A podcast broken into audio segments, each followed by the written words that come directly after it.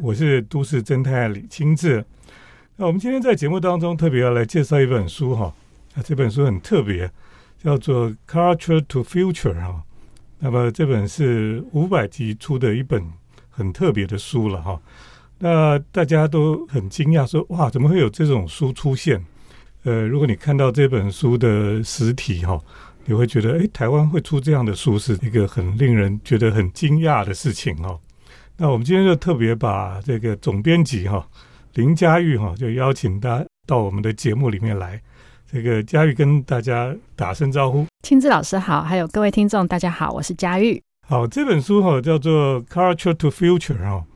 为什么五百集会想要出这样的一本书呢？我们从二零二零年就是创刊到现在，我们是以双周刊发行一次啊，联合报发行。嗯，那其实五百集它主要是一个报纸的形式，那每两周出一大张。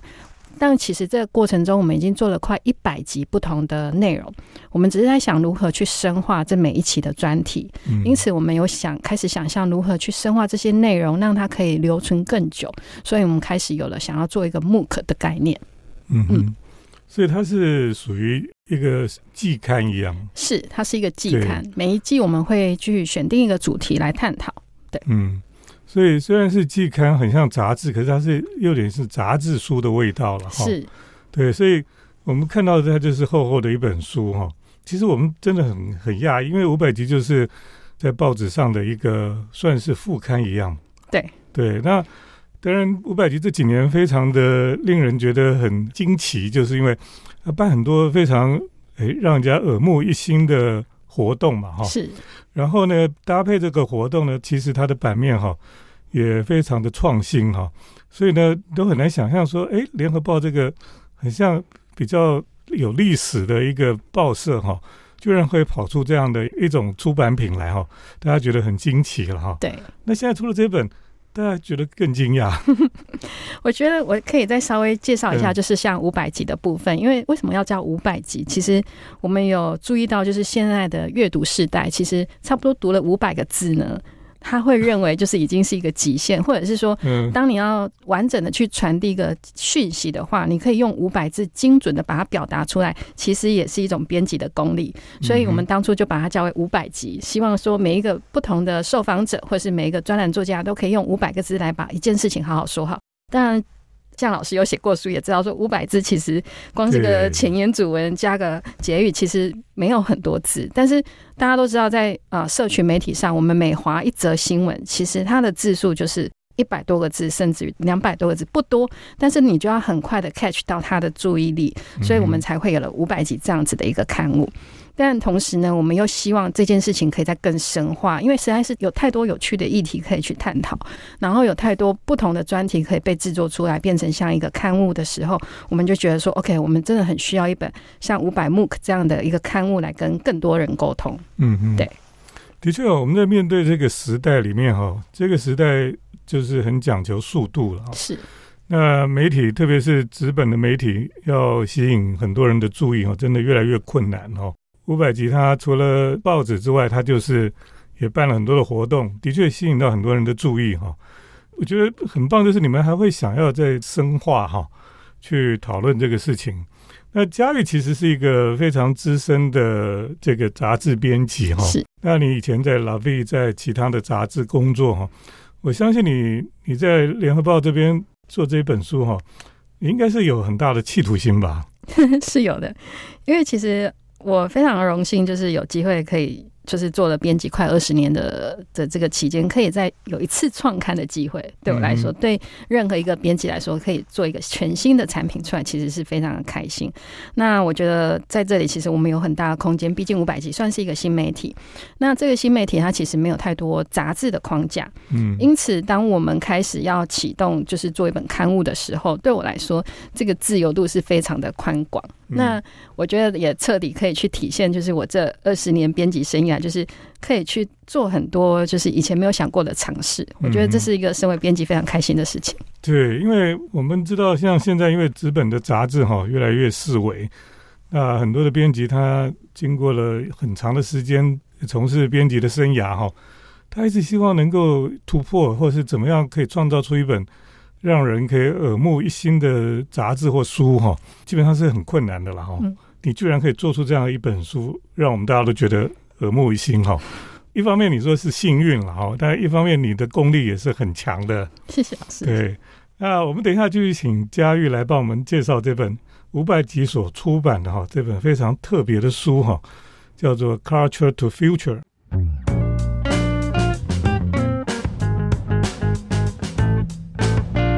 欢迎回到我们建筑新乐园节目，我是都市侦探李清志。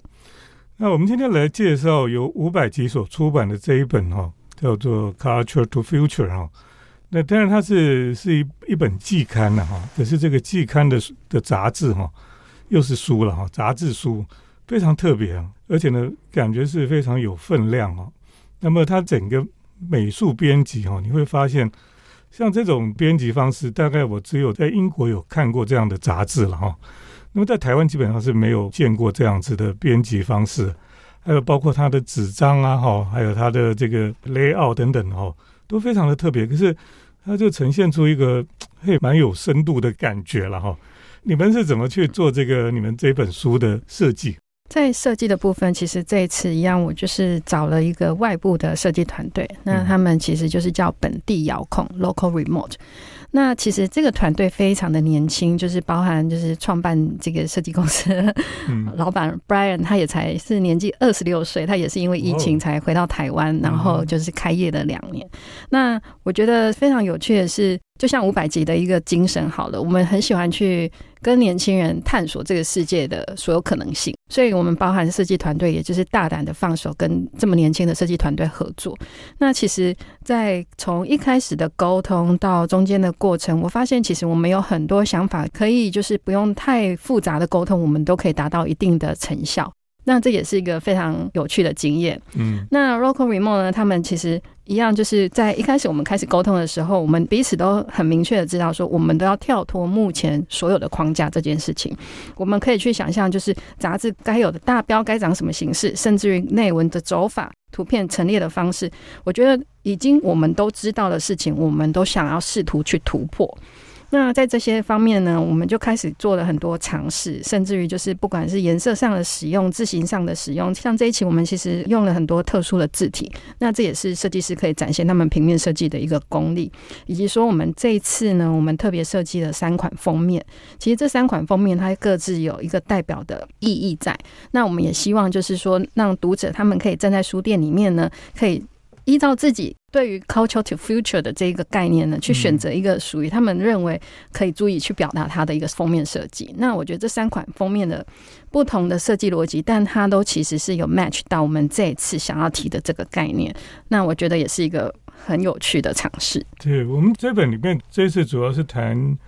有艺术、有建筑、有摄影、有。是，其实这次里面有五大章节，然后就是从艺术啊，然后设计，然后还有文化层面，甚至于有风格，就是用 style 这样的，这五个呃不同的章节。那这五个章节里面，其实又各自带了一些不同的题目去探讨。嗯，那举例来说，像艺术好了，我们其实就谈论所谓的时间的存在性这件事情。嗯，因为所谓的艺术，它其实。是艺术家在创作的时候，他们其实会去想这个东西，它跟时间的存在性，它跟空间的相互关系是什么？那我觉得，其实当我们是身为一个观赏艺术观赏者的时候，我们其实不太会去注意到所谓的时间性的留存。但是呢，在这次的专访中，我发现其实他们的作品背后，其实都藏有。很明确的一个所谓时间存在的概念，所以像我们其中一款封面呢，其实呃老师这边可以看到，就是说它其实是用一个多方向的一个箭头去做一个呈现，就是说我们认为时间它不是一个单一方向，它可能是正在往上涨、往左右，甚至往回走，甚至是往下，就是一个时间的多样性去这样整个展开，是我们这一期的一个最基本基本的核心。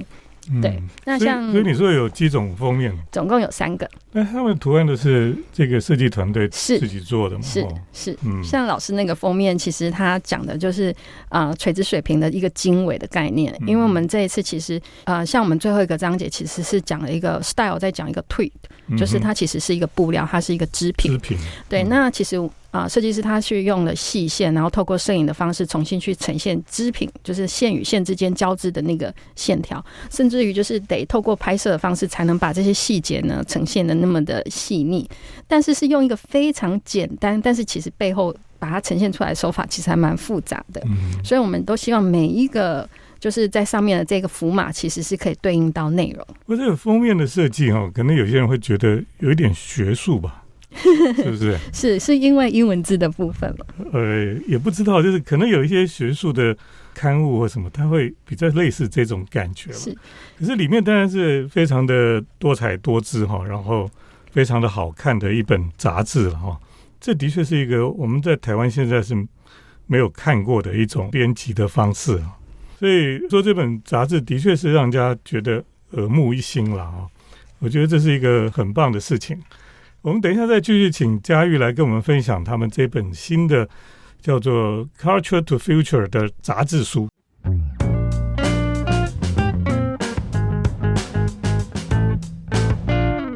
欢迎回到我们建筑新乐园节目，我是都市侦探李清志。那么我们今天特别邀请到这个《Culture to Future》哈这本五百集出的刊物里面呢。总编辑林佳玉来到我们的节目当中哈，那这本书哈其实非常有深度了哈。那么像这一期里面呢，它除了介绍艺术创作、设计，那么摄影哈，其实还有烹饪哈。这里面其实有一个部分哈，其实建筑的部分也很多哈。那这一期里面就有介绍几个还蛮特别的建筑师了哈。那其中有一个哈叫丽娜哈，丽娜她是。我们今年有去看她的作品，就是在英国的蛇形艺廊。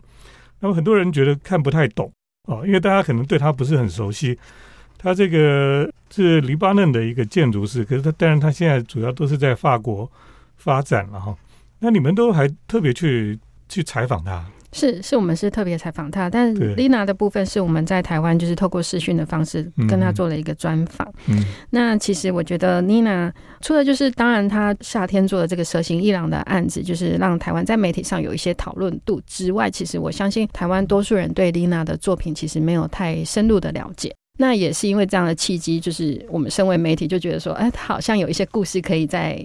再来挖掘，所以我们就。就是跟丽娜做了一个采访的邀约，那我觉得丽娜其实。在这整本书里面，她其实是我觉得她也是一个非常迷人的建筑师，因为她跟我们分享了一个，我觉得我也很想跟老师分享，就是说她提出所谓的未来的考古学这件事情。他认为建筑呢是属于一个未来的东西，当人类到了未来要去探究过去所发生的事情呢，都会从建筑本身去看过往人的生活是什么。嗯，所以即便我们现在眼前这些建筑，它有时候它可能比我们人类会留存更久的时间。那当它到了下一个世纪，也许我们都不。在的时候，他确实是下个世纪的人来回看我们的文化是什么的时候，他们可以去做的研究跟考古。所以他提出了一个未来的考古学。那在未来的考古学里面呢，其实他又分了四个很重要的类别。第一个就是归属感，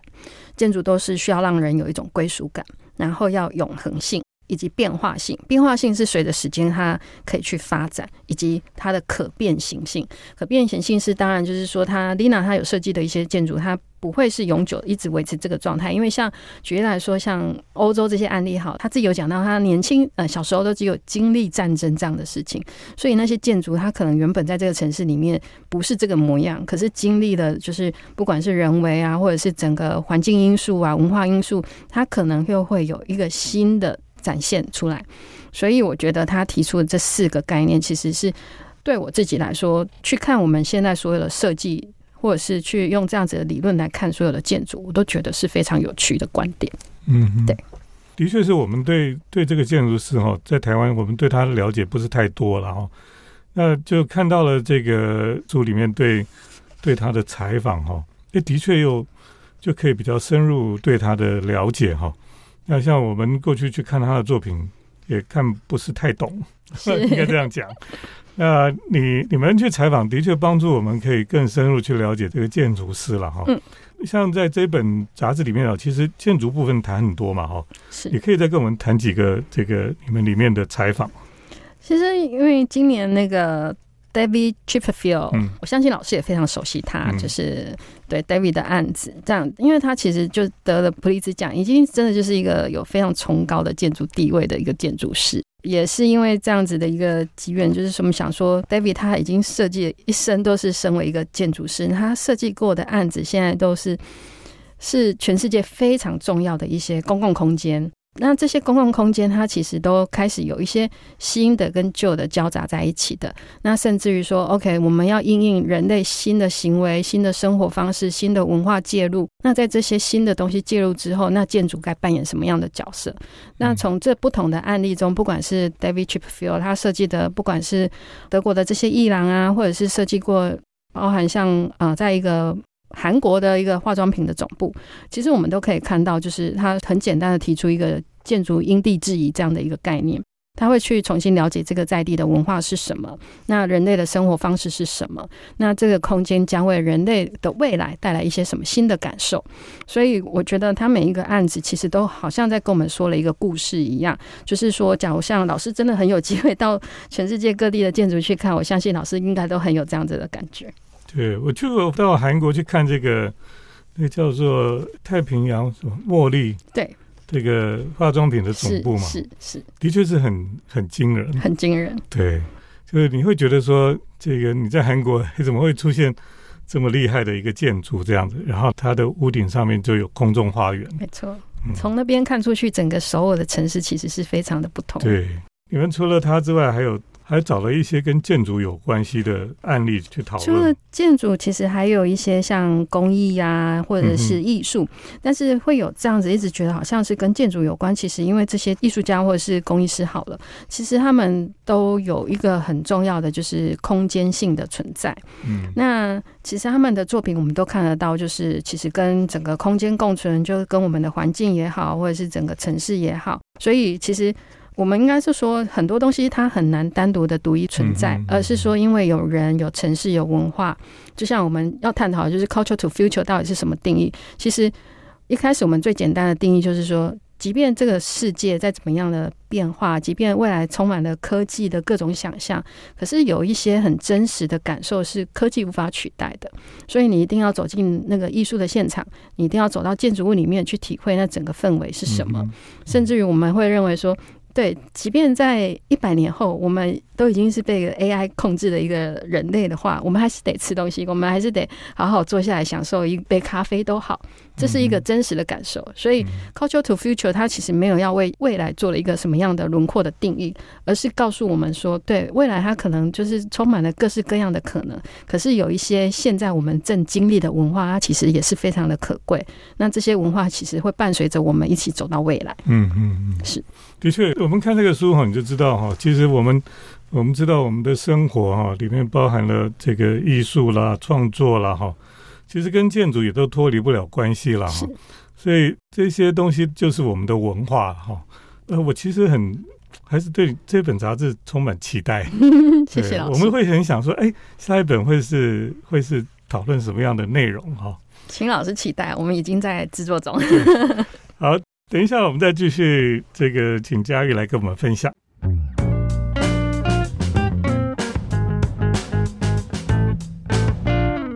我是都市侦探李清志。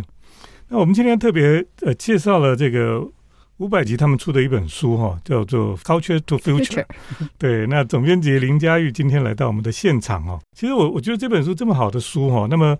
也非常的精彩哦。可是好像一般人在一般的这个书店啊，或是通路，好像还找不到哎。这个到底要去哪里买？我们这一次呢，很特别的，就是跟十几家不同的独立书店跟选品店合作。就是我们就是希望说，因为它是一个创刊号，我们希望它可以被好好的跟每一间书店呢花多一点时间，我们跟他们沟通，我们这一本到底做了什么，那它是一个什么样的刊物，以及说我们希望它可以在书店好好被陈列，然后找到对的读者。因为其实大家都知道，就是说我们越来越不想要看书，越来越不想要买书，越来越少去书店，这是一个既定的事实，所有的数字都可以告诉我们这件事情。所以当有人知道说，哎，你们还要发行一本刊物，或者是在做出版的时候，难免都会想说，天啊，现在谁还买书呢？这些讯息我们不是都网络上看得到吗？因此，我才会想要是想让这个产品会更特别的被对待，所以我们就找了这十几家不同的，就是北中南都有一些销售的地点，像台南的帕里帕里好了，它不是书店，但它也是我们首播的合作的对象。嗯，然后像高雄的银座剧场，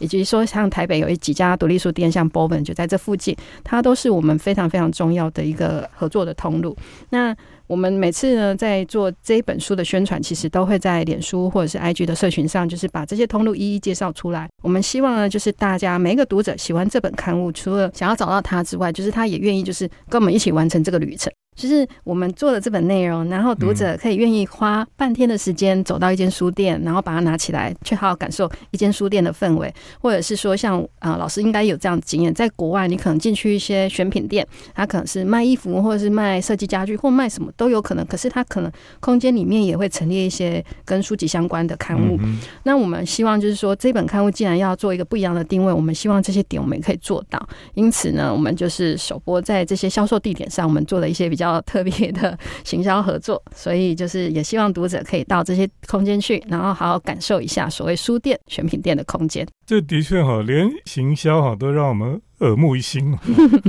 对，所以其实是很令人期待哈。就是说，五百集出的这本书哈，居然是有自己不同的这个行销的思维了，应该这样讲哈。对，所以害我对这本书就是越来越期待这样子。那今天其实很谢谢呃总编辑佳玉来到我们的节目当中哈。其实我本来就看这本书觉得很特别的，结果今天听你一讲之后，我觉得更特别。谢谢老师。对，所以我想听众朋友哈，如果你也是很听了以后觉得这本杂志书哈有那么特别的话，哎，但他们怎么找到这个地方来买？在五百集的脸书所有的相关社群，我们都找得到讯息。这样子，因为。我们的节目，像台中的人，他要去哪里买，他也不知道。是有台中，台中有卢考福，有有有有点是。我们有就是想一下，北中南，甚至于新竹、桃园，现在都购买得到。所以虽然这些点不是在一个就是像大书店这么方便便利的地方，但是呢，我相信大家只要花一点点时间，花一点点心思，一定可以找得到。对，因为其实哈，因为以前哈，大家都已经太习惯了，就是网络上就就买书这样哈。其实网络上买书很无聊吧？我觉得如果能够去书店哈，特别是像独立书店，然后你可以自己亲自走进去，去找到你要的书哈。我常觉得那个是跟书的一种邂逅。我觉得这邂逅是非常迷人的一个感觉。对，就是你到了一一个地方，然后你跟那本书突然就就巧遇哈，是，然后你就哎爱上那本书这样，然后就带它回家哦。那我想这本书应该是你如果去这些独立书店哈，你会有这种感觉哈，你会喜欢上它，然后把它带回去的了。今天很谢谢佳玉来到我们的节目当中，帮我们介绍这本这么特别的书。谢谢老师，谢谢听众。呃，也谢谢听众朋友的收听。我们接下来呢是都市侦探的咖啡馆漫步单元。都市侦探的咖啡馆散步。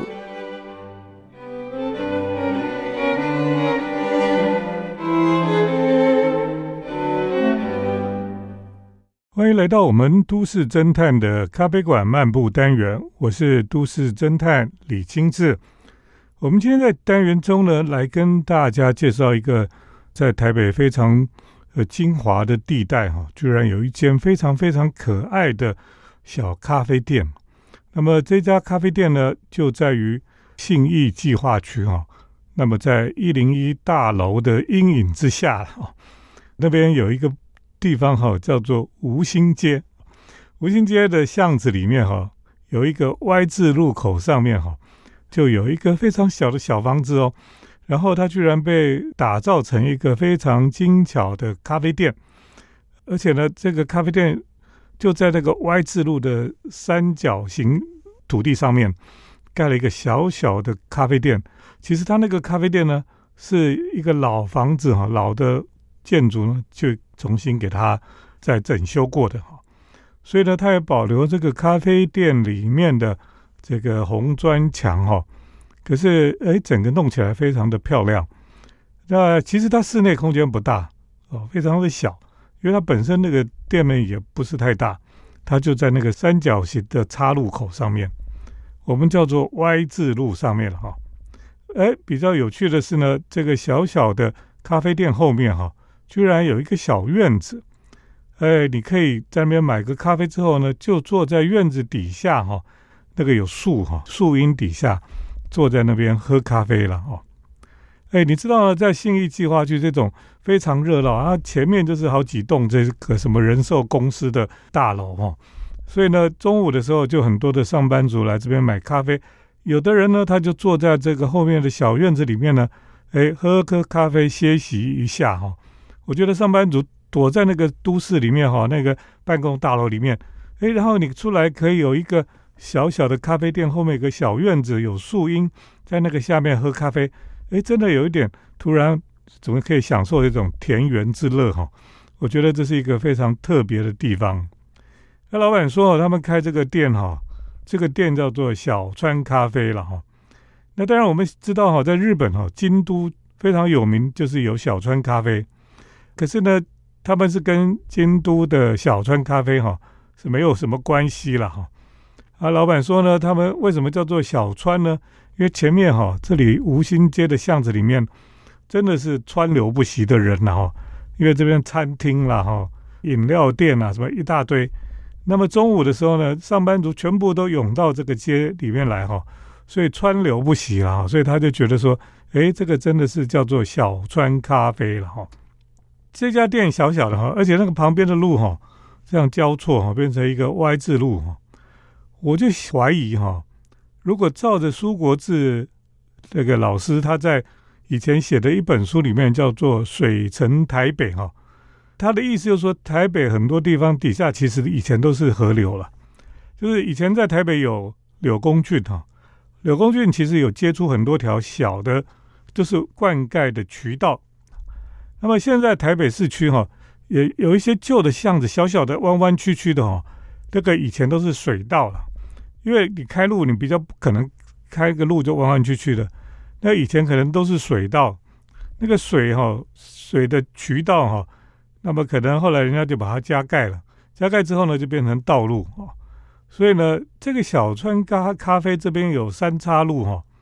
我觉得可能有一条底下可能以前也是有川了哈，有这个灌溉的小溪这样子。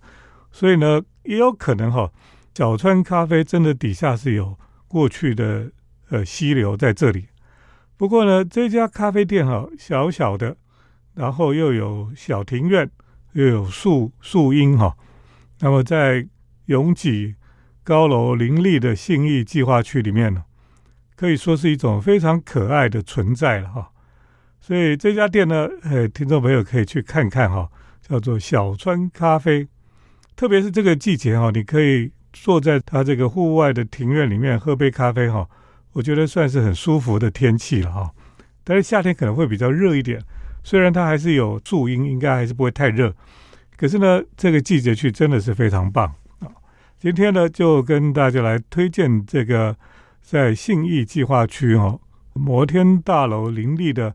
一个小空间里面呢，居然有一个非常可爱的咖啡店，叫做小村咖啡。